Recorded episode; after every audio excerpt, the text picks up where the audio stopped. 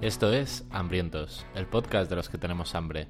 Hambre de aprender, de hacer y de crecer. Y hoy concretamente, hambre de preguntas y respuestas. Si te rugen las tripas, adelante, estás en tu casa.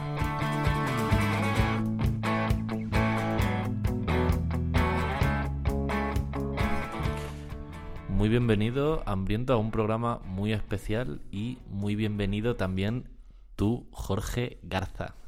Garza. Garza. Garza García. Garza García. Muchas gracias. Estaba dudando entre Garza por García y Canguro porque se vienen cositas. Cuando has dicho lo de un programa muy especial, me salía fácil lo de para gente muy especial. Hecho por gente muy especial. Es precioso, eh, este es el mejor programa de todos para hacer chistes que nos puedan llevar a la cancelación porque es el primer programa que hay posibilidades reales de que nunca vea la luz. ¿Por qué? Como estamos experimentando con el formato, como esto sea una Ah, es verdad. castaña. Es verdad, es verdad. Igual esto nunca lo oye nadie más que tú y que yo. Eso es muy bonito, ¿eh? Que ahora estoy un poco triste de haber desperdiciado Garza aquí. Pero bueno, si no se emite nunca, lo puedes volver a utilizar. Solo quedará entre tú y yo. Nah, yo me- pero yo lo sabría. Sí. Sí, sí, sí. sí. Y no, y no tendría la conciencia tranquila. No me gustaría demasiado. Eh, ¿Puedes decir por qué este programa es especial? Porque ya lo ha podido sospechar la gente que ha escuchado atentamente nuestra intro, porque es un especial preguntas y respuestas. Nuestro primer ama. Si ya de normal nuestras respuestas con temas que nos preparamos nosotros son lamentables, imagínate ahora que no sabemos muy bien de qué va a ir el programa. ¿eh? Y tengo que decirte que hay algunas preguntas que eh, son mitad pregunta, mitad quiero que acabéis encerrados.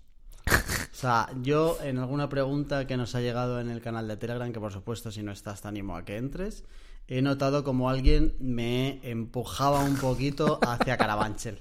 Ahí eh, le escuché a Noé por Noemí Carro, que es una amiga nuestra que no- nos queda muy bien y queremos que escucha el programa. Un abrazo, Noé. Eh, Amiga de la casa, que queda muy bien. Amiga sí, de me la parece casa. así como un programa serio. Sí, sí, sí. Eh, le escuché una frase que me hacía mucha gracia que es eh, en España gustó mucho conferenciar al conferenciante. Eh, además fue precioso porque lo dijo en un- mientras en una conferencia hablaba otro, así que fue espectacular. Y viendo las preguntas había un poco de eso también. ¿eh? La gente preguntaba, pero ya, ya traía como, nos, nos venía a decir cuál era la respuesta correcta si no queríamos quedar como unos pardillos. En realidad más que una pregunta es un confírmame que tengo la razón. Eso es, eso es, es precioso. Vale, antes de entrar con eso, un rápido de qué estamos comiendo. Charlie, algo que quieras compartir con tu comunidad. Iba a decir con tu manada, pero es No, no, no, no, no, algún no. tipo de- Aquí las manadas no gustan. Es increíble cómo la realidad eh, está cancelando términos. Sí, porque sí, en sí, algún momento dado el término manada sonaba, oye, somos todos animales, estamos unidos, tenemos un mismo objetivo, nos ayudamos. Eh, pero eh, manada, por ejemplo, ya no se puede utilizar, es como gastrobar. Son cosas que Diría hay palabras que ya... Eh, si tienes que elegir, si estás, si tú hambriento que nos estás escuchando, estás pensando en abrir un bar, seguro que es mejor que lo llames bar gastrobar que bar la manada. Ni pruebas ni dudas. Es más, estoy seguro de que es mejor para el bar tener un brote de salmonela que llamarlo la manada. Literal, sí, sí, ¿A sí, que sí, sí? sí, 100%. Vale, comparte con la familia La familia. eh, que, lo que quieras. Pues eh, no estoy comiendo casi porque solo estoy, lo tampoco diría devolviendo, pero estoy más eh, creando que consumiendo. Pues estoy muy ocupado con un proyectito que se llama parango.es. Oh, ¿Te, te su- oh, te oh. suena de algo? Me suena, creo que lo vi. ¿Eso salió en la tele? Me suena de haberlo visto en los medios. No, no hago muchos más spoilers, pero si tienes curiosidad de qué va eso, parango.es. La verdad es que no tiene pérdida. ¿Es parangón? No, es parango. ¿Alguien te ha dicho es parangón? Sí. Porque es que vamos. es posible que eh, el nombre le guste especialmente a Jorge porque se le ocurrió a él. Parango.es. Parangón, no. Parangón. ¿Para qué? Tampoco. Parango. Si algún día quieres saber por qué, eh, pues a lo mejor algún día lo contamos. Cuando, la- cuando vendas el proyecto. El día o, o el día que te engañe para hacer un especial. Vale. Venga, cuando haya un especial, contamos de dónde viene Parango, que es muy bonito. venga. Y si alguien lo sabe ya y lo acierta, Buah. eh, que le, regalamos algo. le fijo. regalamos venga, algo. venga, venga, venga, Le regalamos algo fijo. Si Además, ya tengo una idea de qué sería. Si alguien sabe, eh, claro, ahora tienes que entrar a parango.es para tener un poco más de pista, pero si averiguas de dónde viene el nombre, lo escribes por el Telegram y regalito. Y te digo más, si eres mujer, eh, pocas pocas opciones tengo yo de traicionar a la mía que no sea con una mujer que eh, sepa de dónde viene esto. De las pocas opciones que hay. Entonces, ahora ya sabemos que además de haber premio, hay castigo y es que Jorge se puede interesar románticamente en ti. Por supuesto, previa autorización. O sea, no es que ahora de repente yo de por hecho que es un sí, ni muchísimo menos. Bueno, yo al llamarlo interesarse románticamente existe la posibilidad de que otra persona te diga ¡Atrás!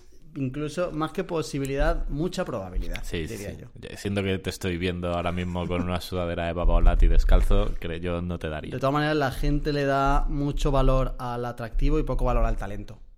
Y yo solo necesito que me den la oportunidad. No sé si es peor, ¿eh? Vale, no hemos venido aquí a hablar de esto. No, Bien. Hemos venido aquí a responder preguntas. eso es. ¿Vale? Yo no tengo nada que comer porque este será el último programa que yo grabe eh, sin ser padre. Así que no tengo otra cosa nada más que hacer que contar ahora los pocos días que me quedan. Esto Cuatro. saldrá antes eh, de que eh, venga el futuro heredero del mundo. Dirías. Sí, porque el, el último día dije que era presidente del, pero presidente del gobierno. En plan que qué menos. Que, por que debajo eso- de eso sería bastante decepcionante, dijiste. Eso es. Y debería, de hecho, eh, ponerse objetivo más allá de los 20 años. ¿Sabes? A, a mí, de todos modos, eh, lo único que me gustaría, por lo que te conozco y por el nombre, es que le interesara mucho el fútbol, pero fuera muy malo. Yo que fuera el- la persona que llevando el honorable nombre de Benji. No, de- del rival de Benji era, no sé. eh, eh, No, eran, iban en el mismo equipo. No, Benji Sí. era. No, Benji Benji, era el portero. no, luego pero terminan. luego sí, luego vale, vale. Pues eh, que una persona que lleve el nombre del honorable Atom, que será el apellido, si no recuerdo mal, Sí. eh, sea malísimo jugando al fútbol. Yo en casa ya he hecho una lista de cosas que, que de pasar una de ellas, eh, el niño saldrá inmediatamente de casa. Y una de Arroba ellas, servicios sociales, arroba policía. y una de ellas no es tanto que sea malo como que venga un día y me diga, papá, quiero ser portero. De, discoteca o de no, fútbol? No, no, no. En plan, papá, eh, en el equipo del cole voy a ser Ah. el portero. Eh, saldrá por la puerta. Significa, significará mi fracaso como padre. Arroba policía, arroba Iker Casillas. Bueno, bueno, es que eh, o sea, de, la- de- poca gente odia más esta, esta casa que a Iker Casillas. Bueno, no sé por qué te eriges tú en portavoz de la casa. Vamos, pues, pues ya te lo digo yo. Es más, eh, le tengo más cariño a Hitler que a Iker Casillas. O sea, eh, si, si te dieran la, la- la obligación de viajar atrás en el tiempo y evitar que una persona se haga mundialmente famosa, eh, pedirías el acceso a la fama de Iker Casillas en vez del de Hitler. Entendido bien. No tengo ninguna duda. O sea, creo que, creo que se El me haya entendido correctamente. Todavía no ha habido preguntas, pero las respuestas vienen fuertecitas, ¿eh? Déjame aclarar que por lo menos Adolfo iba de cara. O sea, con, con Adolfo desde el principio tú sabías lo que iba a montar. Es que, que de verdad es que creo que no, ¿eh? De- Bastante sí, por lo menos podía sospechar. Pero un tío Y con Iker no. como la rata de Iker, que se chivaba de lo que pasaba Topor, en el ¿eh? ¿Te acuerdas rata, te acuerdas? El topor, que es que no hay nada más ratero y más, y más cutre que ser un chivato rata por la espalda. Es increíble que le llamaran Topor, ¿eh? De verdad que anda que no me he reído yo con Topor para arriba, Topor para abajo. Tío, Adolfo era un asesino, pero asesinaba de cara. Eso, eso hay que Y Iker era un chivato que es mucho peor que ser un asesino, ¿eh? ¿Qué prefieres? ¿Chiborrotearte un poco o ser uno de los mayores genocidas de la historia? Ah, no, yo genocida. Hay que decir que, Chiborroteos hay- nunca. Hay que decir que al contrario que Noemí, Hitler no es amigo de la casa. O sea, no quiero que nada de esto se interprete. Lo que pasa es que Iker tampoco. No, eso, claro. Vale, vale, Iker es enemigo. Adolfo también. Adolfo también. vale, vale, vale. Pero si hay que hacer una escala, que no hace falta Vale. hacerla, está muchísimo peor posicionado Iker que. Madre mía, chaval, como... O sea, menos mal que nos... Muchísimo peor. Menos mal que los hambrientos todavía no somos legión, porque es que si no, eh, la... eh, alguien entraba de oficio y nos cerraba el chiringuito, ¿eh? Bueno, eh, vamos a hacer, vamos a intentarlo con todas nuestras fuerzas. Que sí, o sea, vamos a tocar de verdad el, el techo en este programa. Para que todo lo que venga después de esto ya tengamos la tranquilidad de es imposible ya que nos echen. Vamos para ¿Vale? allá. Venga, Eh, hemos cogido las preguntas que nos han dejado en el canal de Telegram. Tienes el enlace en las notas de este programa por si no lo conocías. Y la idea es ir poquito a poco sacando temas que la verdad es que están bastante interesantes y a partir de ahí ir charlando a ver qué sale. Eh, el primero nos lo pone uno con el nick cuenta eliminada, que ya hace bastante gracia. ¿Vale? Y dice, pregunta simple. Verás que de simple tiene bastante poco. ¿Azar o determinismo? ¿Ha sido un cúmulo de aleatoriedad que haya escrito este mensaje con falta de ortografía, porque el este va con una H al principio? ¿O es fruto de una serie de fenómenos con una causa determinada que no somos capaces de predecir y lo simplificamos diciendo que es azar? Postdata, no confundir azar con aznar. De La postdata es perfecta. hay ¿eh? una legión de hermanos gemelos en el Telegram que es la que merecemos. De verdad que, que la postdata es to- todo lo que está bien en el grupo de A hambrientos. mí me gustaría que esto terminara con en plan, efectivamente, lo simplificamos todo diciendo que es aznar. Es, eh, no diría que sea senci- sencillita la Claro. respuesta. ¿Tienes alguna opinión res- al respecto? Eh, lo estoy pensando sobre la marcha, así que si de normal en este programa hablo apoyado desde la barra del bar, esto ya es nivel Dios. Eh, pero siempre he pensado, tío, que estas movidas metafísicas eh, no es importante. Da igual cuál de las dos cosas sea, que no tiene impacto en nuestra vida. Tanto si al final es, a- es azar, como cierto determinismo, cierto, si, si entiendo bien el término, que igual no, eh, como si existe una especie de concepción llamada destino, eh, no tiene impacto. Totalmente de acuerdo. Yo también siempre... Esto es típica pregunta que no me interesa porque eh, no me cambia nada la respuesta. Desde aquí un cariño a cuenta eliminada. Ponte un nombre y un apellido, joder. De todos modos, tío, es... eh, O sea, es irrelevante en realidad la respuesta, ¿no? Sí y no. O sea, eh, me interesa más, que por eso, por la casualidad, que de eso hay un programa y del azar, ¿no? Eh, la suerte que el azar. Entonces, también, por otro lado, si creemos que existe la suerte, y creo que eso sí que lo tenemos claro, no puede existir el destino, ¿no? Eh, no. O lo uno o lo otro. Sí, o sea, si no o puede- o puedes ser grises- afortunado con eligiendo un... O sea, teniendo, cayéndote un buen destino. No lo sé, pero seguramente no. Pero, ¿ves? Si es que al final, en cuanto le das media vuelta, lo importante es que no importa. Claro. Lo importante es que te da igual. ¿Insinúas que tenemos un hambriento que ha hecho una pregunta que no nos importa? Eh, no, nunca. Eh, todo tema da para una buena discusión, pero mi punto de vista es que si, e- si existe el azar, no puedo hacer nada con eso, y si existe el determinismo, tampoco. Efectivamente. Entonces, podemos eh, filosofar un poco, pero eh, no vamos a llegar a ningún lado. Nos vamos a quedar con que siempre que te hagan esta pregunta, eh, apelar a Aznar, La verdad es que eso es a precioso. José Mari. En plan, ¿tú qué piensas del azar? En plan, hombre, la verdad es que entrar en la guerra de Irak no me pareció bien. Y ya que y tú no dices nada más, ya que la gente vea las conexiones. Y la próxima vez que me pregunten qué piensas del azar, voy a decir, pues fue de los primeros en jugar al padre en España. Buenos abdominales. No, chaval. Eh, y quiero aclarar una cosa importante, que es en una escala de más amigos a menos amigos, va cuenta eliminada, va eh, Aznar, va Hitler y Iker Casillas. ¿Vale? Por hacer un poco el... Vale. Y, Ahí estamos de y acuerdo, a, y a Noé, ¿dónde la metes? Noé. No, Noé, cuenta eliminada.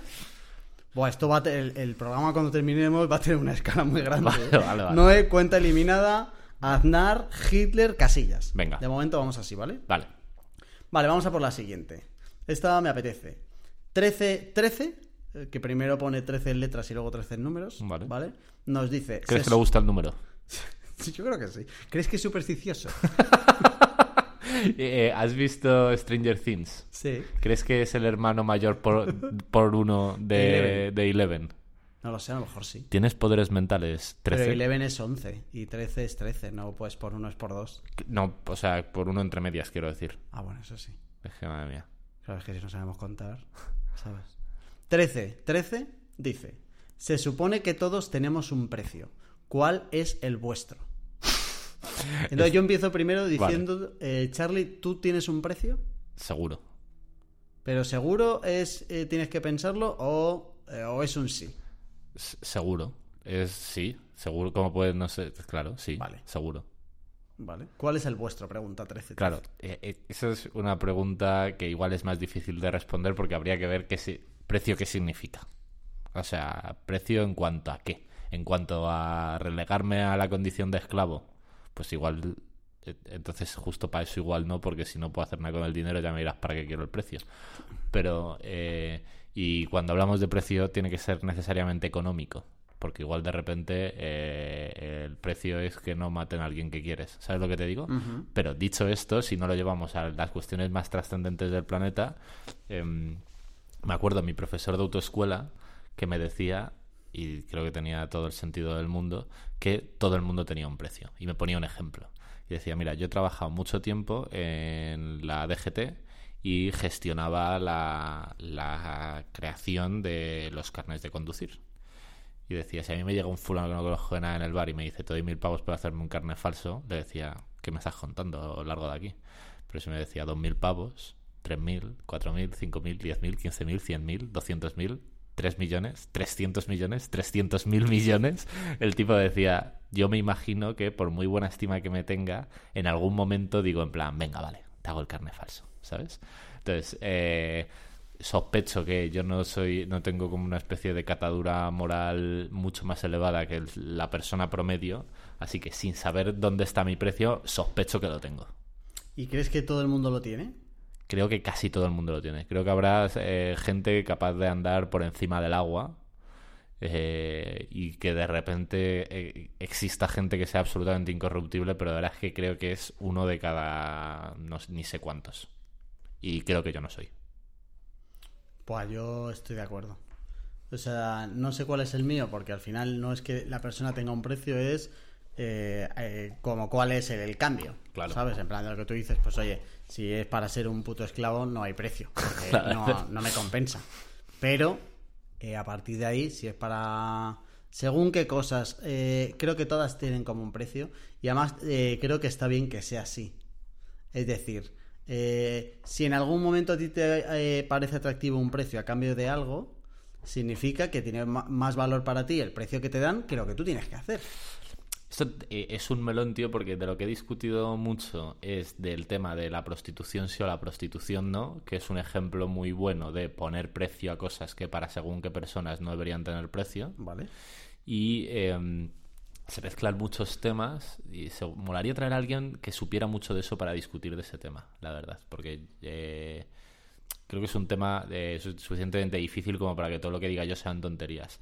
Pero eh, una de las posturas abolicionistas parte de que se, se hace trampas de tanto en cuanto que las condiciones materiales de la gente son distintas, ¿sabes?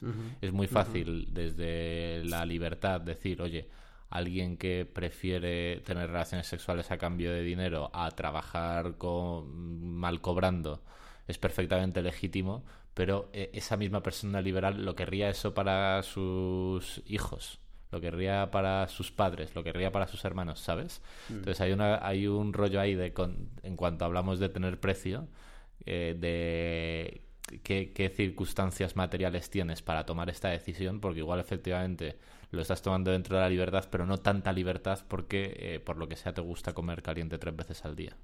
Vale.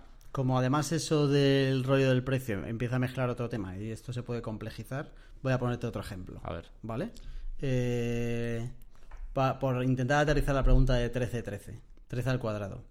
Que sería... eh, ¿Cuánto? Imagínate un escenario... Pues cosas que nos han pasado aquí cerca, ¿vale?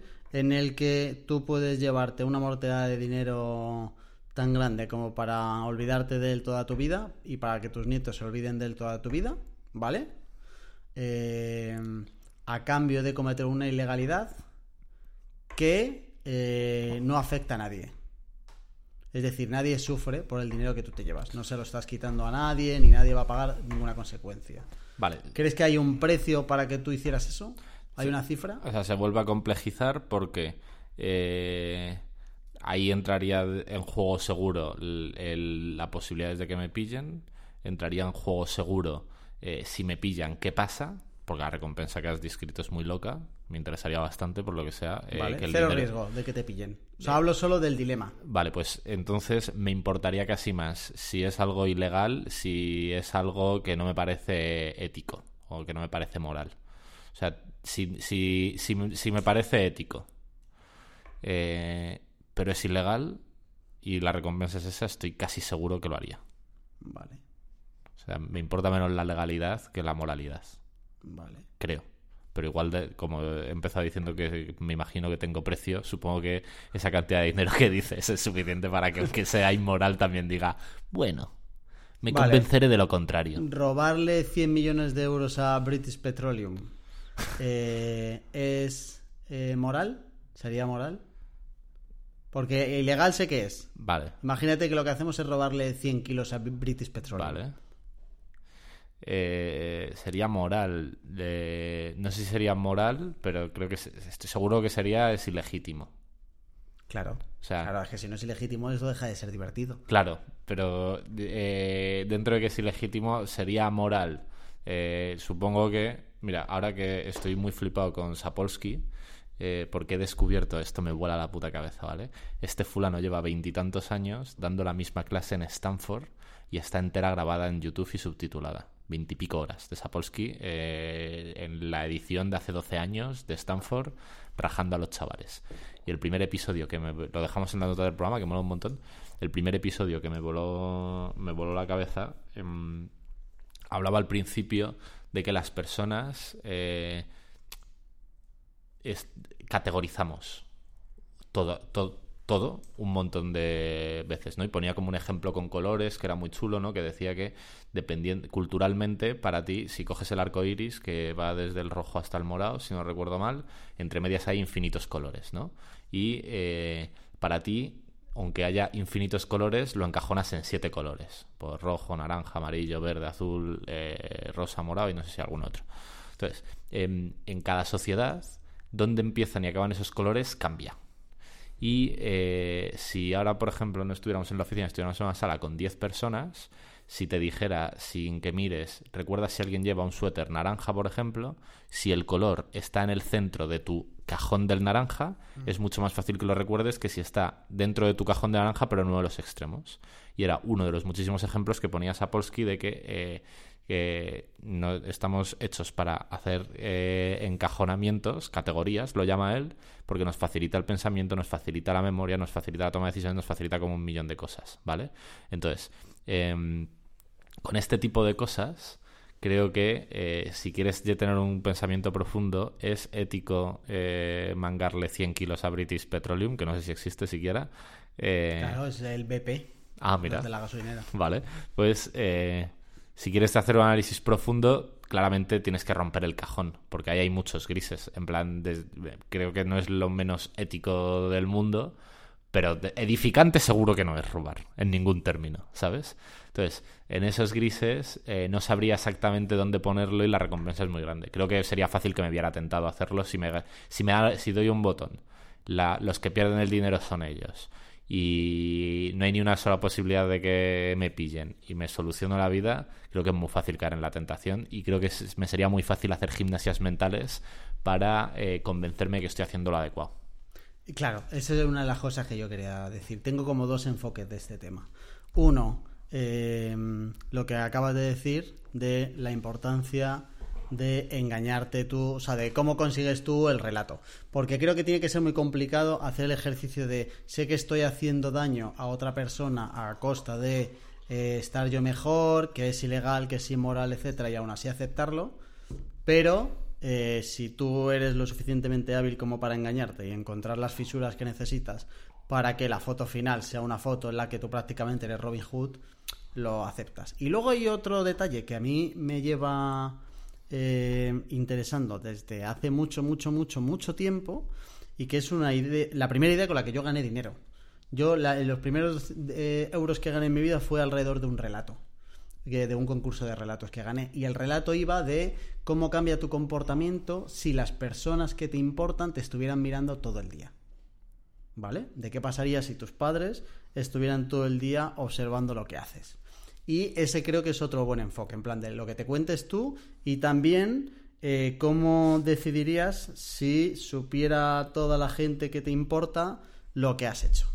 Tío, qué curioso. Eh, ahora que has dicho esto, me he acordado que hubo un momento de mi vida en el que estoy seguro que me, em, me comporté de forma más elevada, porque cuando falleció mi abuelo, que yo le tenía en mucha estima en muchos aspectos, intelectuales y morales, y además le quería un poco, por aquello que era mi yayo. Eh, Tu abuelo es más amigo que no- de esta casa que Noemí, ¿vale? Sí, sí, sí. tu sí. abuelo, Noemí, eh, cuenta eliminada, Aznar, Hitler, Casillas. vale, vale. Eh, pues eh, durante un tiempo, cuando falleció, cuando tenía alguna circunstancia difícil, eh, pensaba mucho en qué diría él. Luego eh, se me pasó. No sé muy bien cuándo ni por qué. Pero estoy seguro que me comportaba mejor. O sea, con estándares éticos más elevados. La pregunta de 1313, eh, por supuesto, va a terminar como solo podía terminar, que es un depende muy grande. Pero bueno, hemos dado ahí como un par de enfoques interesantes para que cada uno piense lo que fuera. Sí, creo que ahora mismo podríamos estar. eh, mi abuelo, Noé, 1313, cuenta eliminada, Aznar, Hitler, Casillas. Vale. Eh, un poco relacionada con la anterior y el tema del dinero, Carlos Galayo preguntaba, ¿dinero fin o consecuencia? Fin. Me voy a mojar. Sé que todo el mundo piensa que... que- sé que lo, lo, eh, más proper sería consecuencia, pero voy a decir fin. ¿Podrías explicarme la pregunta? No. O sea, ¿a qué se refiere exactamente? Puedo explicar la lectura que hago yo. Vale. Que es... eh, hay que comportarse con el dinero como un fin o como una consecuencia de otra cosa. Así la entiendo yo. Vale. Si la entiendo así, para mí el dinero es claramente un fin. Ni siquiera es un fin, de hecho, es un medio. Pero, eh, en mi opinión, pero tal y como me comporto yo en el- el 90% de las cosas que hago laboralmente, el dinero es un fin, no es una consecuencia. No hago las cosas porque me gustan y además de, de rebote pillo pasta. Pero puede que el siguiente paso después de pillar la pasta sí que el dinero sea como una herramienta. Que y ahí entre un poco como el medio que tú dices. O sea, no entiendo si el fin o consecuencia se refiere a cómo, por qué haces las cosas respecto a si la último eh, eh, objetivo por lo que lo haces es el dinero o si eh, el dinero es una etapa más eh, que de la que viene después, que es como que haces con el dinero. ¿Sabes lo que te quiero decir? En plan de amasar por amasar o amasar para otra cosa que venga después. Eso tengo claro que no. Pero si pienso en casi todas las actividades que hago en las que están involucradas el dinero, el dinero es el fin, no es una consecuencia. Vale. Vale. Yo esa como no la entiendo más, Pero, o sea, por ejemplo, aquí en Hambrientos el dinero no está involucrado. no está. Entonces, eh, no es ni el fin ni la consecuencia, simplemente no es. Pero en las cosas que hago por dinero, incluso en las que me divierten bastante, eh, o sea, me, me mola mucho mi trabajo y de hecho diría que lo único que me gusta más que trabajar es no trabajar. ¿Sabes lo que te digo? Entonces, eh, casi todas las cosas que hago por dinero, aunque la disfrute bastante y sea una condena muy agradable, creo que se- sigue siendo una condena y preferiría estar dando clases de pádel o jugando al Overwatch o eh, tomando aquí café contigo en la oficina y debatiendo nuestras movidas. Así que de tanto en cuanto que es así, el dinero es un fin. El dinero es un fin, correcto. ¿Estás de acuerdo? Sí. Vale. eh, vamos a por una que nos hacía Abel. Carlos ahora mismo es justo por encima de Aznar porque no hemos entendido bien tu pregunta. Carlos Galayo. No confundir con otros Carlos que vienen ahora después. Es Galayo, en concreto. Vale, pues Galayo eh, te- por encima de Aznar porque es que de verdad caer por debajo de Aznar sería complicado. ¿eh? ¿Te imaginas? Nos tienes que preparar una buena en las preguntas. No sé si le afecta más estar por encima de Aznar o estar justo debajo de Hitler. Como por encima de Aznar, muchísimo mejor. O sea, Aznar es mejor que Carlos. No, Ah, vale, pues ya está. Vale, vale, pues está en plan a un nivel de Aznar y a dos de Hitler. O sea, la movida es que Ah, hemos puesto ya. a Hitler como Claro, tan cerquita. Claro, sospecho empezamos que a meter a gente o... entre claro, Aznar y gente- Hitler eh, habrá gente seguro, sí. sí, Claro, sí, sí. o sea, no quiero que nadie se siente insultado. Y el primer aviso que hago de los primeros 30 minutos que van es que, eh, que nadie se tome en serio todo lo que ha escuchado hasta ahora, por si acaso. vale, por si acaso. No nos parece tan mal si tu bar se llama Gastrobar. No, eh, claro, o sea, sobre todo eso era lo que me preocupaba. Que la gente no se sienta insultada por eso. Porque, tío, yo tengo pensado eh, a 10 años vista, y esto no es menos broma de lo que se puede pensar, presentarme alcalde de mi ciudad. Bueno, no me te encantaría. No te Me o sea, si de verdad el tema del dinero se me solucionara rápido y se me presentara la oportunidad, eh, me gustaría ser alcalde. Intuyo que esta grabación puede dificultar un poco mi carrera a la alcaldía. Eh, Bueno, eso seguro, pero eh, ahora tenemos un problema porque solo quiero hablar de eso. No, no, no, ahora no se puede. Pero Esa ten- para la tenemos que hacer un... Bueno, bueno, bueno, bueno, bueno. Me volvería abierto. Me encantaría. Tenemos que entonces hacer un día un especial eh, Jorge, pre- presi- presidenciable Jorge. Alcalde es casi, o sea, entre un alcalde y un licenciado en trabajo social, que no ya- veo mucha Yo diferencia. de verdad es que eh, empezaría ya a hacer los papeles para estar, eh, ¿cómo se dice? En el censo de carboneras, porque en el Alcorcón suerte, chaval. No, no, no, te digo que po- pongo al Corcón a la altura de lo, de lo que merece. Pero muchísimo. ¿Tú te acuerdas de Hitler? Madre mía, esto va a ser oro. Ya podemos ir borrando las trazas digitales. Vale, Abel nos pregunta, estaría guay entrar en detalles de fondo sobre el consumo moderno y ligándolo a vuestro primer programa, que fue el de la felicidad, ¿cómo afecta el mismo a nuestra felicidad? Y añade unas cuantas preguntas, todas muy rápidas y tipo test. ¿Es un sustituto efímero de frustraciones personales? ¿Lo usamos como vía de escape? ¿Cómo aprovechan estos las empresas? ¿Qué de verdad hay en que nos aporta felicidad? ¿Qué tipos de consumo nos aportan mayores beneficios? ¿Experiencias, servicios o bienes? Buena pregunta.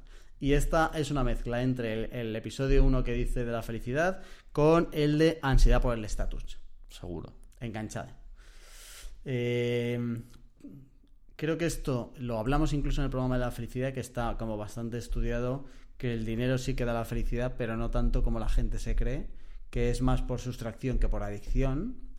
Y eh, esto enganchaba con otra cosa y es que estaba como que el... ¿Cómo se dice lo del margen? El, el- como la ganancia marginal eh, se ve muy clara a partir de determinadas cantidades. Y yo he tenido bastantes conversaciones sobre esto con gente cercana a mí que eh, le da como todavía mucha importancia al tema material. Y quería explicar el caso, pero no me acuerdo exactamente de quién. Y además prefiero contarlo porque no sé, ya no sé quién escucha esto y quién no. ¿Sabes? No sé si esa persona lo escuchaba y tal. Y no me apetece echarle aquí a los leones. Suficiente tengo con el pobre Adolfo. Que no hizo nada. Y seguro que todo el mundo está pensando, es verdad, qué cabrón. Eh, he de decir que eh, desde aquí eh, las opiniones vertidas por Jorge sobre Adolfo no representan el sentir de la casa. Ni a Jorge, no representan a Jorge tampoco. ¿Eh? Y de todos modos, fíjate, yo la pregunta casi la desligaría un poco más del dinero, pues creo que ni siquiera es lo mismo dinero y consumo.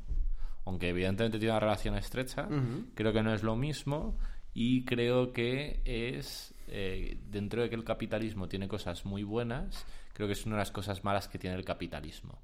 El concepto de consumo y cómo todo está montado y todo está, eh, todos los sistemas de incentivos, que es lo que mueve el mundo, están montados alrededor del consumo. Y creo que es un problema, eh, fíjate, escuchaba, tampoco lo voy a saber reproducir bien, pero escuchaba hace poco a un psicólogo hablar de la diferencia entre placer y felicidad, cómo la gente lo malinterpretaba.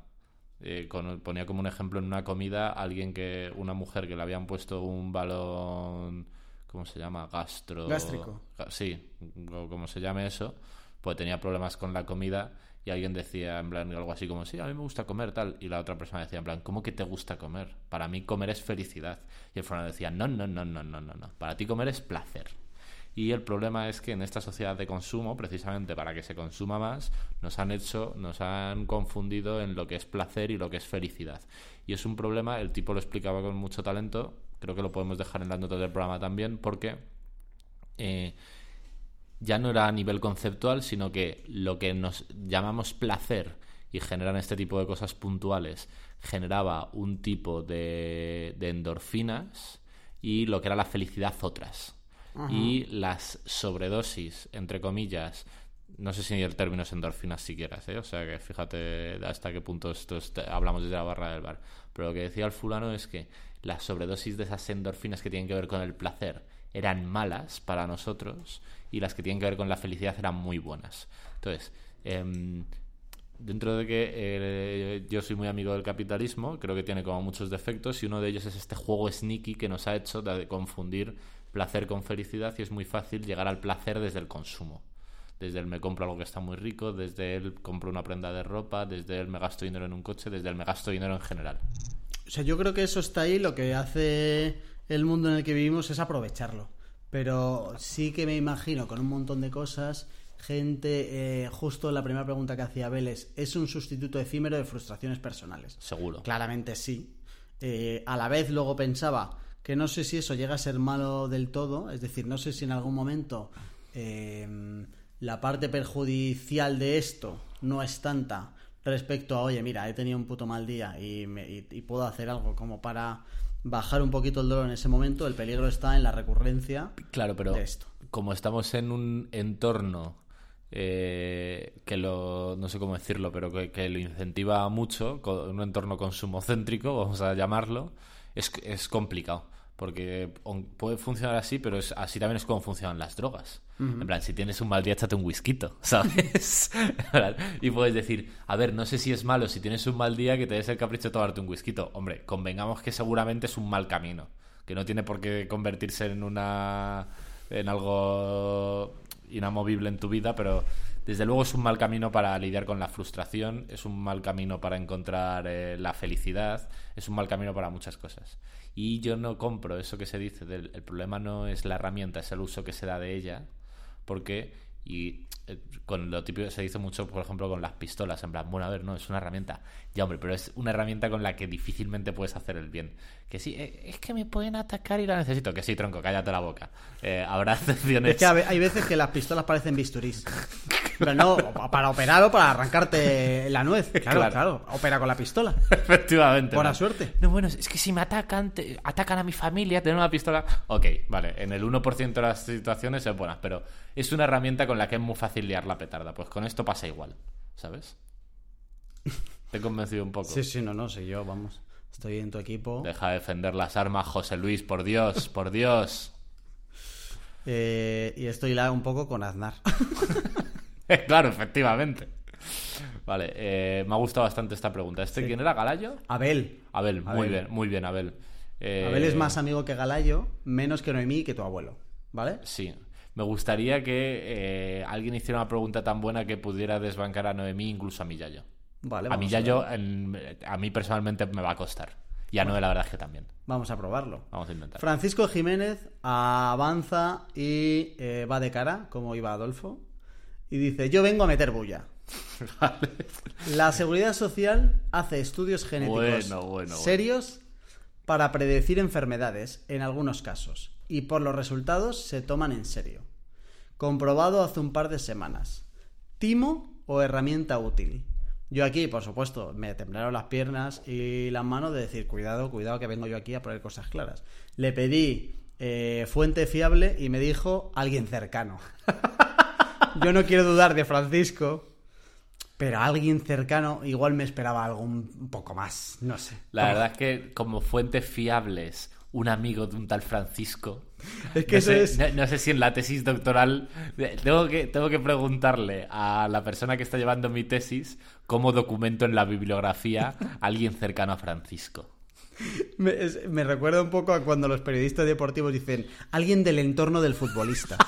Que puede ser desde el portero de- del garaje de la, de la madre hasta eh, su, su mujer. No revelo fuentes. Alguien no entorno. fuentes. Alguien del entorno, Pues la verdad es que es precioso. ¿eh? Alguien del entorno de Francisco Jiménez le ha dicho que la Seguridad Social hace estudios genéticos serios para predecir enfermedades. De esto hemos hablado, por supuesto. Nunca en condiciones. Ah, bueno, en el, en el de alarga tu esperanza de vida se habló un poco más de esto. Ya se han hecho bastantes chistes. Y que los resultados se toman en serio, comprobado hace un par de semanas. Dice Timo, herramienta útil. Pues clarísimamente herramienta útil, Francisco. Desde aquí un abrazo a Manu de la Mata, el genetista Personal. El genetista, que no es genetista, solo es estafador de No, no le digas eso, que queríamos invitarle, El tío. estafador de Jorge. Bueno, no habrá, no escuchará esto. De verdad que es que eh, no tengo ni pruebas ni dudas que el email de Manu de la Mata y el email del rey africano que está intentando sacar su fortuna de Zambia y llevarla a Europa, la lleva la misma persona. Eh, yo no tengo ninguna duda de que dentro de 10 años los eh, análisis genéticos se formarán parte del día a día normal de los sistemas de salud de los países serios. No voy a decir de este, voy a decir de los países serios, porque yo no sé si dentro de 10 años este será un país serio. Pues. eh, Creo que todavía lo es, ¿eh? Pero eh, dentro de 10 años no se sabe. Pues yo solo diré que igual dentro de 10 años recojo cable, pero por ahora. eh, Este chico, ¿cómo era? No sé qué Jiménez. Francisco. Francisco Jiménez, por encima de Aznar, pero Manu de la Mata a par a par con Aznar. Manu de la Mata y Aznar ahí, ahí. Vale, pero Hitler sigue siendo menos amigo que estos, ¿no? Sí, sí, sí, Vale, sí, vale, sí, de verdad, pero, pero muchísimo menos, ¿eh? Es verdad que siendo, puede- siendo que Aznar me cae bastante mal y lo único que me hacía bastante gracia era su bigotito. eh, le salva un poco el bigotito, ¿eh? A Aznar le salva un poco el bigotito porque bu- buen pieza. Pero eh, bastante, aún así mucho mejor que Hitler. Adolfo Claro. ni el bigote. A ver, hay- es verdad que hay que decir que aunque esté uno encima de otro no significa que haya la misma distancia entre uno y otro. No, no, no, no, ¿Sabes? no, no. Por ejemplo, seguramente la gente entiende que tu abuelo, entre tu abuelo y Noemí ya hay una distancia alta. Sí. Y entre tu abuelo Noemí y el siguiente ya hay una distancia. Y, y- y de, de hecho, de Hitler a Casillas hay una distancia bastante amplia también. Eh, Es verdad que, eh, una vez más, esto no expresa el sentir de hambrientos. Ni el de Jorge. Javi nos dice, ya que el grupo va de hambrientos y siempre se habla de lo que coméis, ¿qué cosas os quitan el hambre? Y Uh, se responde. buena. Se responde. Y dice, a mí todo el entorno sectario Vale. que hay formado alrededor de emprender. Cuidado que ahí hay resquemor, ¿eh? A, alguien le han colado un curso de 500 pavos que no, ¿eh? parece una logia medieval con sacrificios y rituales. Literal que Y sí. cuando algo me huele a eso, automáticamente a la papelera. O sea, 100% en mi equipo, ¿cómo se llama? Javi, Javi 100% en mi equipo, no puede estar más de acuerdo. Y eh, siendo que eso me quita el hambre, quizá porque ya lo veo un poco, y yo he caído ahí, eh, he sido de los primos que ha estado ahí, eh, quizá porque lo veo un poco más lejano. Fíjate, esto es bastante flipado y, Sa- y Sara en concreto diría que de fascista, pero me molesta bastante y me quita un poco el hambre no poder discutir con gente que quiero. Mm, muy buena esa. Sí, Diría señor. que es de las cosas que más eh, me quita el hambre. O sea, eh, dentro de. Creo que yo tengo la capacidad, quizá por indolencia y cinismo, ¿eh? pero creo que tengo la capacidad de no, no convertir en personal casi ningún tema. Ni los. ni- o casi ningún tema que no sea eh, muy personal, al menos. Y hay muchos temas que son muy poco personales, o que yo entiendo como poco personales, como la economía, como la política, como eh, todo tipo de movimientos que terminen en ismo. Eh, empezando por el veganismo, tremendo, tremenda, tre- tremenda grupeta ahí, ahí metida. Uf, para Eh, mí el veganismo está entre Hitler y Casillas. El Hitler creo que era vegano, loco. Que de verdad que creo que era vegano. vale, pues que entonces es un está buen justo melón. por ¿eh? debajo de Adolfo. Que es un buen melón. Porque vamos. Eh, me quita un poco el hambre no poder discutir de estas cosas. Más uno eso y añado otra que es eh, que va un poco ligado a esa porque en el último programa hablaba del caso de Woody Allen, salió que cuando lo del libro, ¿te acuerdas? Que, me, que decía que me había leído el libro y salió lo de la hija. Se hicieron, buenos, todo se eso. hicieron buenos chistes. Buenos chistes. Últimamente Calité. Adolfo se está dejando caer mucho por el Sí. programa, ¿eh? pues también salió. Sí. Eh, total, que eh, eh, este, ese programa fue escuchado por lo que sea, porque estaba hecho para eso.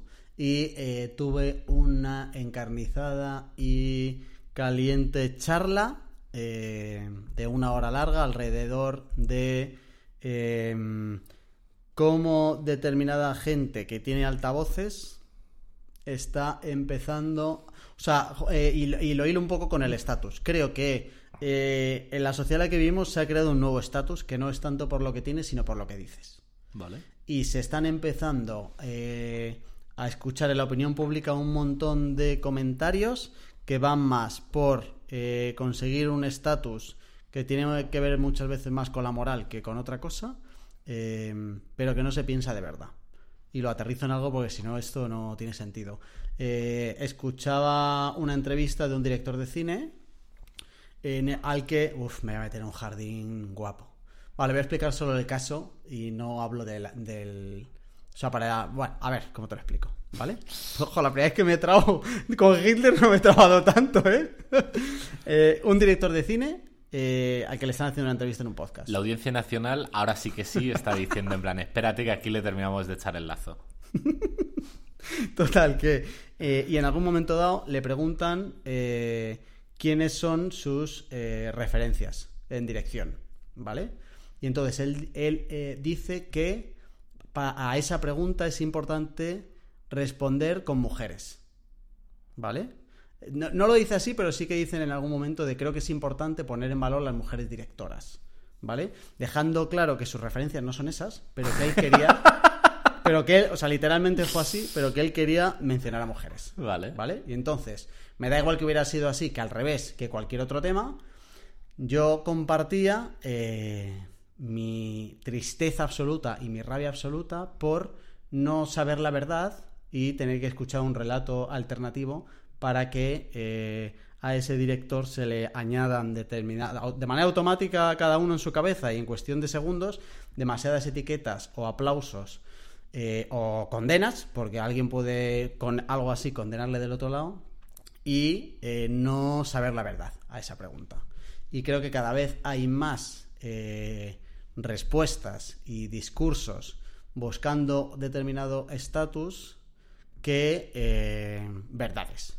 Y me molesta demasiado esta especie de cobardía y plástico que le estamos añadiendo a las conversaciones. Esto me quita el hambre estando de acuerdo contigo, diría que a un 99,9999% voy a hacer de abogado del diablo y a decir cosas en las que creo que no creo. Pero ¿cuál es el contrapunto de esto? Entiendo que digas esto y es eh, incómodo injusto que no puedas saber la verdad de esta pregunta por esas cuestiones eh, identitarias o llámalo como quieras. Pero creo que es más fácil opinar como tú y yo opinamos estando en el lado cómodo estando en el lado privilegiado, ¿sabes? O sea, porque creo que es indiscutible y estaremos también de acuerdo que eh, tradicionalmente los hombres han tenido más facilidad para tener más visibilidad en general en la mayoría de los campos. Tradicionalmente, a lo largo de la historia, ¿eh? llevándolo como bastante atrás en el tiempo.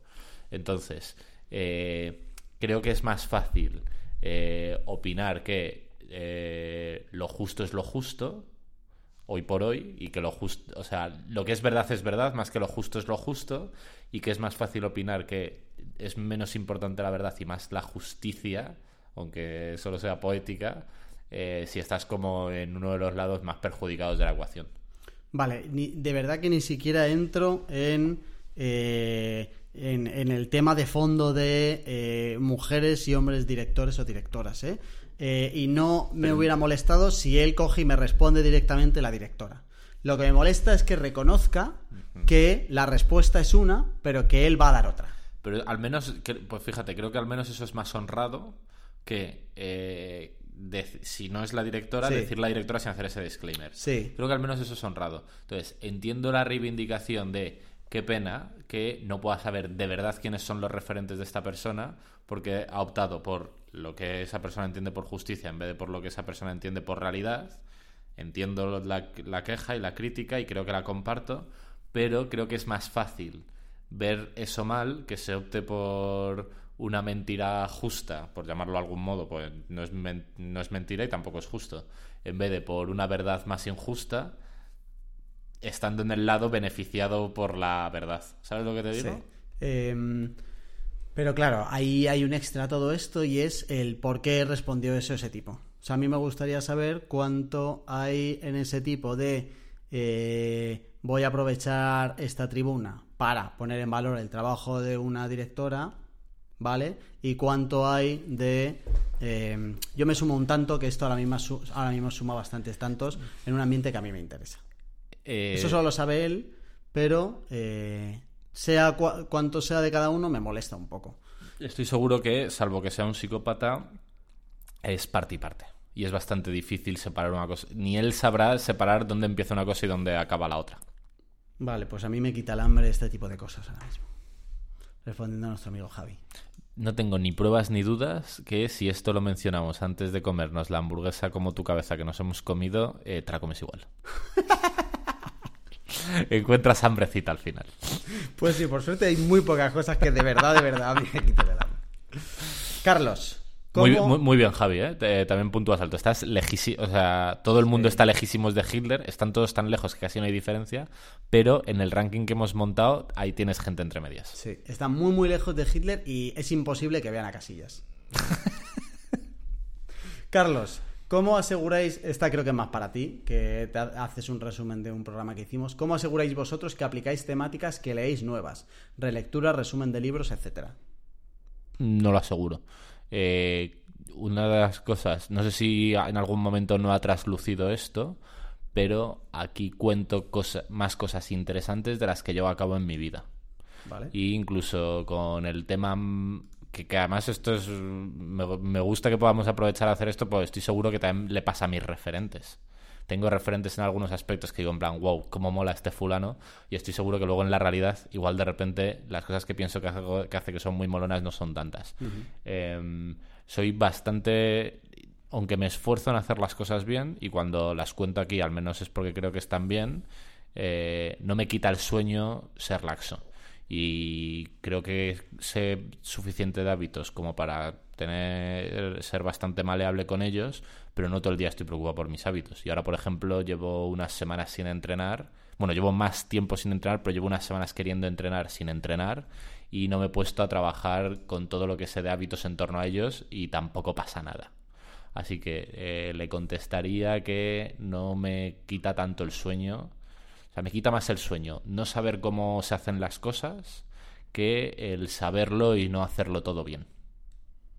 Vale, yo por eh, aprovechar y responder como a sus preguntas secundarias, a mí sí que me ayuda el resumen de libros, que lo hago a medida que leo, y sí que me ayuda la relectura de los resúmenes, por ayudar un poco a eh, como interiorizar un poco más lo que lees. Pero hay un episodio que es solo de cómo leer, que aprovechamos a que el de cómo leer y el de mm, gestión del conocimiento son como dos buenos programas que tienes ahí para ayudarte un poco a esto, ¿a que sí? Sí, tío, cogiendo esto, no sé si alguna vez como abordaré ese proyecto, pero eh, aquí esta persona también es muy amiga de la casa, eh, no sabría ordenarle y ya hemos hablado mucho de él y fue el primer invitado del tercer programa, si no recuerdo mal, Álvaro, Álvaro de Gente Invencible, y em, tiene una suscripción de emails que yo pago. De hecho, fíjate, creo que este último mes tuve un problema con la. Este último semestre tuve un problema con la tarjeta y no pago. Pero volveré a pagar de buen agrado y me gusta mucho y lo recomiendo mucho desde aquí. Y el caso es que em, el fulano manda emails con ideas que cree que son importantes y son relevantes. Ética para Amador, por ejemplo, que me flipó, se lo, se lo envié a su casa, porque que- creo que había visto Ah, que se lo leyera. Y eh, el tipo cuenta que el momento en el que decide hacer esto, él ya es padre de tres chavales y eh, ha- había escuchado una idea de Charlie Munger, que es el socio de Buffett, si no recuerdo mal, que decía que con unos 80 modelos mentales te podías navegar por la vida de puta madre. Y el tipo este decía en plan, joder, pues yo quiero dejarle esa Biblia a mis hijos. Y en lo que se la monta para sus hijos, se la cuenta el resto. O sea, la verdad es que el negocio es como muy redondo. Y eh, enlazando con esto que dices tú de lo de los resúmenes y algunas ideas que se ha compartido aquí, a mí me, me encantaría, con algunas de las ideas más importantes, montar como una especie de sistema operativo que si algún día tengo hijos, traspasarles. En plan, no sabría cuándo les tendría que empezar a importar, pero en plan, después de haber leído decenas de libros, haber dedicado a pensar no sé cuánto tiempo, haberle dado mil vueltas a esto, estos son una, esto que te entrego, ¿sabes? Son habilidades que estoy seguro que te van a ayudar el resto de tu vida y que si quieres interiorizarla bien, si no, bien también, pero te adelanto todo este trabajo. El playbook de la vida, ¿eh? Algo así. Y me gusta pensar que en Hambrientos, eh, con- con- de forma más relajada, vamos en esa dirección. Vale, no, no me había planteado qué pensará mi hijo si escucha este programa. Así que a lo mejor no lo sacamos. vale, Carlos Galayo vuelve. Ah. Y vuelve para recuperar posiciones, ya Vale. te lo digo. Porque tiene una pregunta eh, muy bien trabajada y que además ha sabido... cómo- sabe- eh, Carlos Galayo sabe cómo llega a nuestro corazón. Porque pregunta, ¿el funcionario, ese gran desconocido, nace Nace o se hace? bueno, espectacular, espectacular. Carlos Galayo, estás ya muy lejos de Hitler. Y siempre en mi equipo. Y yo voy a decir que se hace. Eh, todo, o Estoy sea, seguro. está claramente todo montado para que a la gente normal eh, le encaje perfectamente en las condiciones y los precios de ser funcionario. Literal. Y además, tío, esta historia creo que ya la he contado bastantes veces. Creo que es muy fácil. Habrá gente que vaya al funcionariado con mentalidad de cocodrilo. En plan, a ver si encuentro yo un hueco oscuro y húmedo en el que me acomodo y aquí a vivir tranquilamente y ya está pero me juego el cuidado que son los menos. Y hasta en las oposiciones más locas que se te puedan ocurrir y que te parece que haya menos vocación, estoy seguro que la mayor parte de la gente tiene cierta vocación. Lo que pasa es que el sistema creo que es una trituradora, o sea, creo que es la mayor trituradora de vocación de la historia. Y habrá gente que aguante la reón y mantenga la vocación, pero es que eh, los incentivos mueven al mundo y eh, el funcionariado está montado con un sistema de incentivos que es absolutamente perverso. ¿Sabes quién es un alemán que se llama Wolfgang Meyer? Supongo que es uno de los amigos de Adolf. No, no, no, no Ah. tiene nada que ver con Adolfo. No, ni idea. Vale, voy a dejar en la nota de este programa un vídeo de YouTube. Wolfgang Meyer es un tío que curra o curraba eh, para la televisión alemana. Vale. Y entonces venía a España a hacer reportajes. Y en la época de la crisis, cuando parecía que nos iba a rescatar Europa y tal, vino a hacer un reportaje sobre los funcionarios españoles. Se plantó, creo que es el Ministerio de Trabajo, la ironía, quiso que, fuera el Ministerio de Trabajo y a entrevistar a la gente, ¿vale? Y entonces llegaba y le decía, ¿a qué hora entra usted? A las 8. Son las 9 menos 10. Ya, bueno, es que hoy el tren, tal, no sé qué. ¿Va a tener usted algún problema por llegar tarde? No, no, no, no, no. no. Eh, a las 9 y cuarto. Eh, ¿Qué está? ¿Usted llegando a la hora de trabajar? Dice, no, miento, le dice, "Eh, ¿a qué hora entra usted? A las 8. Le dice, son las 9 y cuarto. Dice, claro, pero he salido a coger el periódico. Y así, y así, y así. De verdad que lo dejo que son 5 minutos de fantasía absoluta, porque además él a- de vez en cuando hablaba a la cámara en alemán y los otros no lo entendía, cosas así, en plan de a esta gente vamos a rescatar y cosas así. Eh, cuidado porque, aviso, entras en una eh, espiral de vídeos de YouTube que si ya YouTube engancha, cuando te pongas a escuchar a Wolfgang entrevistando a un tío de Valencia, el típico poquero, a Tomás Roncero, etcétera, Me apetece bastante. va a ser muy divertido. Y este cachito de los funcionarios es maravilla absoluta. Absoluta. Tengo ganas de escucharlo. Vale, después de todo esto, eh, se crea un debate en Telegram eh, que no sé muy bien de dónde nace sobre la burbuja que hay en el mundo de la cocina y el, y el postureo que hay en el mundo de la cocina, ¿Estás de acuerdo? porque en algún momento hay algún compañero que dice algo así, como en plan de qué opinamos del tema. Hay una burbuja creada en el mundo de la cocina. Soy cocinero, pero quería saber qué pensáis desde fuera, ¿vale? Y entonces 1313 le dice que no se atrevería a decir si es una burbuja, pero que hay mucho postureo. Y que postureo, del postureo van a la señalización, como todo bastante así, muy bien trabajado y muy bien hiladito. Creo que no vamos a entrar en el tema de la burbuja de la cocina, ¿no? No. Más allá de que nos gusta comer y ya está. Pero ahí estamos bastante de acuerdo. O sea, y nos gusta participar de la burbuja. Sí, eso sí, Sí. eso sí. Si se tiene que pinchar alguna burbuja que no sea esta. No. Y luego A punto, O al revés, tío. Fíjate, ojalá se pinche, porque eh, el padre de un colega eh, también estaría altísimo en esa lista. Alberto se llama, mi colega Álvaro, Alberto es el padre. eh, le flipa la cocina desde hace un montón. Y ha ido a un montón de cursos y toda la vaina. Cocina increíble. Eh, la primera vez que le quise hacer una cena a Sara, le llamé. En plan, Alberto, tío, ¿qué le preparo?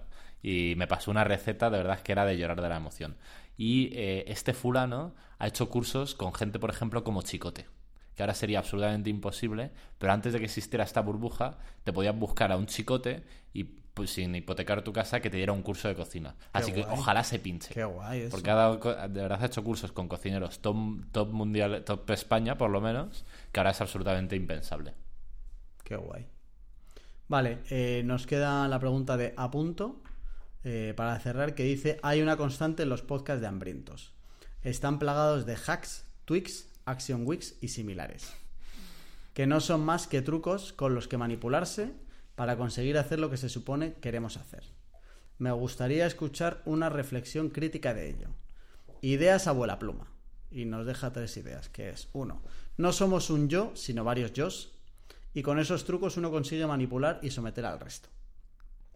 En realidad no queremos hacer esas cosas porque si quisiéramos las haríamos y punto. Son cosas que creemos que deberíamos querer y de ahí el conflicto. Que a lo mejor es verdad que queríamos quererlas, no digo que no. Adelante.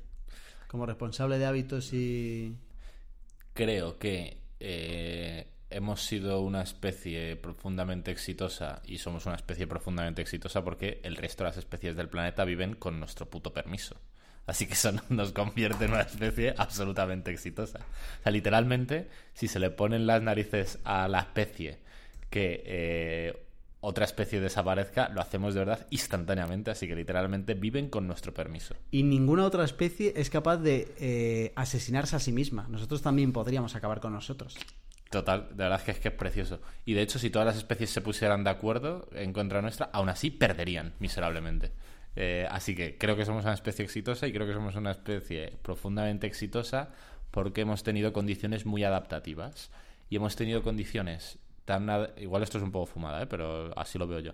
Hemos tenido condiciones tan adaptativas que nos han hecho evolucionar mucho más rápido que eh, la adaptabilidad de nuestros sistemas. Entonces, creo que todo esto que está contando eh, parte de ahí.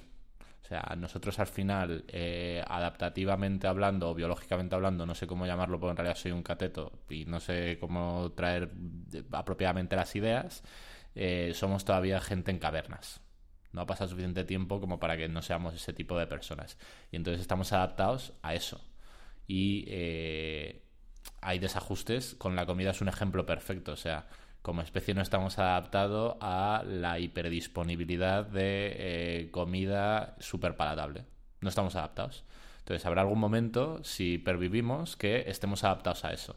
Pero entre tanto, eh, lo que nos hacía sobrevivir, que era cuando encontrabas algo hipercalórico e hiperpalatable, comer como si te lo fueran a prohibir, eso en su momento adaptativo y ahora es eh, contraadaptativo. Entonces tienes que encontrar maneras de hackear ese impulso a la mejor manera. Y como eso pasa con un montón de cosas. Ningún, si tú ves a un gorila, no necesita hacer pesas porque por su estilo de vida y por su genética ya es una bestia parda pero no hay duda de que tu, tu calidad de vida es mejor si físicamente estás bien. Pero por los sistemas que actualmente es más adaptativo para ti estar en una silla oficina haciendo tu trabajo que estar por ahí corriendo detrás de un bicho y poniéndote tu mamá en el camino. Entonces, pasa con un montón de cosas. Eh, hemos sido una especie tan exitosa que el entorno ahora nos es en muchos aspectos más perjudicial que beneficioso, en los menos, en los más, porque mola bastante que si pillas una gripe tifoidea, que no sé si siquiera si eso existe, que te lo puedan curar. Eh, pero en los aspectos que no van alineados con muerte inminente, eh, estamos peor adaptados que antes. ¿Te convenzco un poco? Sí, sí, sí. Yo estoy en tu equipo. Y a punto intuyo que también. Y me gusta la idea de ir por la calle y cuando me encuentre un caniche decirle, tú vives porque yo quiero. vives con mi permiso, caniche. Igual te dice el dueño, oiga, igual, igual yo tengo algo que decir en todo esto. Y entonces echaré de menos a Adolfo. Eh, quiero hacer una reflexión. ¿Tienes el Telegram por ahí abierto? Sí. ¿Cuánta gente hay en el grupo de Telegram?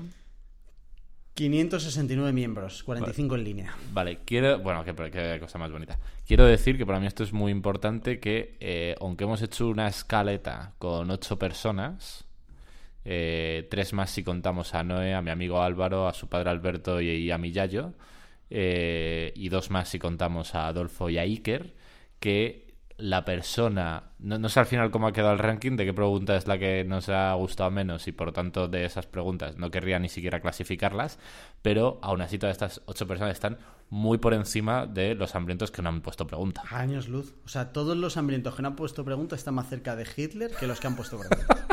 Eso no tenga ninguna duda, pero ninguna Así que, eh, ¿crees que el programa va a quedar para publicarlo? No, este programa sale. Este programa sale. Sí. Lo único que quiero decir al final es que la gente entienda que eh, casi todo de lo que se habla aquí es siempre desde el enfoque plenamente humorístico. Para que no haya algún cateto de la vida que se piense que algo de lo que se dice aquí. por lo que sea, Iker por encima de, Adolfo. Claro, no, sobre todo me interesa que la gente no piense que no me cae mal Iker. pues eh, me ha gustado, me ha gustado bastante. Creo que habrá más. Em, tenía yo una que no ha salido y que creo que da para programa y que la dejo un poco aquí de cebo a ver qué te parece. Y es, eh, estoy pensando mucho últimamente en la idea de si todos deberíamos tener eh, el derecho a compartir lo que pensamos. Cuidado, porque esto además lo enganchas con Hitler y cuando te das cuenta te montas un tinglao. Me refiero a eh, si debemos dar voz a gente que tenga ideas que ahora mismo, por ejemplo, son ilegales. Por ejemplo, eh, si debemos dar voz a alguien que niega el holocausto. Vale. Porque eso ahora mismo es ilegal. Yo no lo sabía. Pero Negar el holocausto. sí, eso es ilegal ahora mismo. Y eh, vender determinados libros con determinadas ideologías o de- determinados mensajes también es ilegal. Qué bueno. Y no tengo claro si tiene que serlo.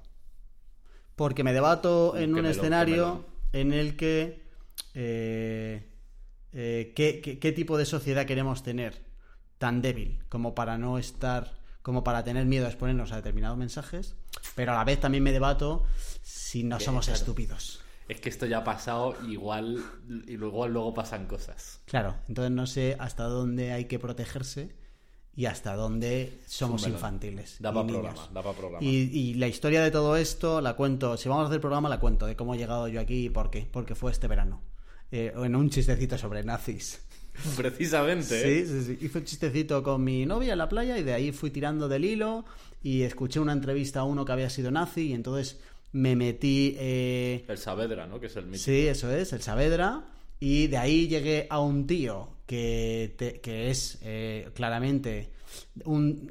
No me quiero decir cosas en su boca, pero es como un tío que tiene serias dudas y que tiene argumentos eh, sobre el tema del holocausto. Que dice que no hay pruebas y que no sé qué y que sí, que tal. Ni siquiera me he metido al debate ese porque es el que menos me interesa. Eh, pero ese tío tenía una biblioteca y se la cerraron. Y, hay- y ha estado en la cárcel por determinados mensajes y tal y no sé qué, que tiene mucho que ver, que está claro que este tío, por mucho que lo empapele todo, piensa un poco lo que piensa. Pero, tío, no sé si quiero una sociedad que nos infantilice a nivel de no nos vamos a exponer a determinadas cosas. A mí, fíjate, si da para programa lo abordamos, lo abordamos Sí. otro día, pero a mí lo que más me preocupa de esto es eh, el mensaje verticalizado. O sea, te pongo un ejemplo.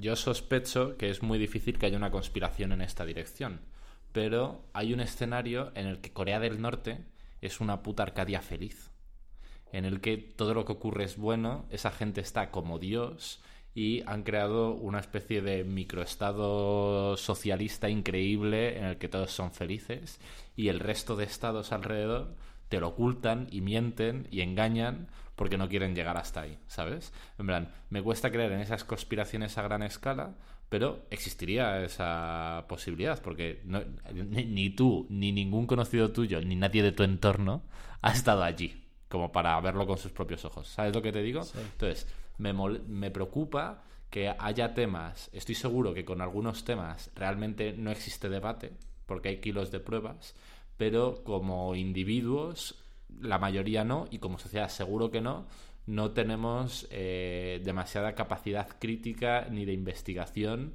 para corroborar cosas. Entonces, me preocupan los mensajes que son verticalizados desde arriba, de en plan, esto es así, esto es palabra de ley, porque creo que puede llevar a sitios complicados. Vale, y eh, vamos a grabarlo fijo y, si te parece lo que haremos será enfocarlo, en vez de pensando en el pasado y el peligro que tiene de efectivamente llegar como a la verdad absoluta, eh, eh, al futuro. Es decir, eh, si queremos dejar que hable gente que trabaja día sí y día también en pos de que la gente le compre un mensaje que sea yo qué sé, que la- el tipo de sociedad en el que tenemos que estar es una sociedad en la que los mayores de 18 sean los esclavos de los menores de 18. Para no irnos como a que no haya connotaciones que no sean de verdad el puro Vale. debate, ¿sabes? Venga, lo hacemos. Y de ahí tiramos. Lo hacemos. Vale, pues ya está. Eh, pues nada más. Eh, quiero decir que eh, nos va a ayudar mucho y nos gustaría muchísimo que nos digáis qué opináis de este programa. Total. Porque si esto os mola, pues hacemos uno de vez en cuando. Y si no, nos pues está. preguntas y de ahí tiramos. Y si no, pues esto no pasa nunca más y nos evitamos ir a la cárcel y ya está. Y eh, recordamos que en las notas del programa hay cositas interesantes. Sí. Eh, mandamos un abrazo a Iker Casillas. y si alguien sabe de dónde viene Parango, ojo que se va libro. Vamos. Y cuidado que sea chica y le parezca medianamente Ojo, atractivo. he yo. dicho que se va libro, pero no hemos hablado que eso fuera el regalo. Ya veremos cuál es el regalo. Bueno, ya. Igual son varias Sí, cosas. no, no, Igual es una caja sorpresa. No va a haber nadie. Es difícil. La verdad es que es bastante difícil. De hecho, lo normal es que a partir del minuto 7 la gente... Se haya salido Ajá, del episodio. Es posible que esto no lo esté escuchando nadie. No, es posible que puedas hacer aquí chistes completamente fuera del lugar porque nadie los escuchará nunca. Estoy seguro de que hay más de un hambriento fiel. Si hay algo, algo que tenemos aquí, son pretorianos fieles. La verdad que Solo sí. hay que palpar el tonito del Telegram. La verdad o sea, que cuando entra alguien en plan, oye, ¿esto de qué va? ya se lía. ¿Qué, qué- qué- qué le cae? Pues ya está. Estamos muy orgullosos de vosotros, chicos y chicas. Os queremos si estáis a años luz. Todos de Adolfo y de Iker. A años luz. Soy muchísima mejor persona que esos dos chusmeros. Que chusma. Un abrazo, Iker. Adolfo, chusma. Iker, topor. Traidor. Anda, cobarde. Rata callejera. Adiós. Hasta luego, Garza.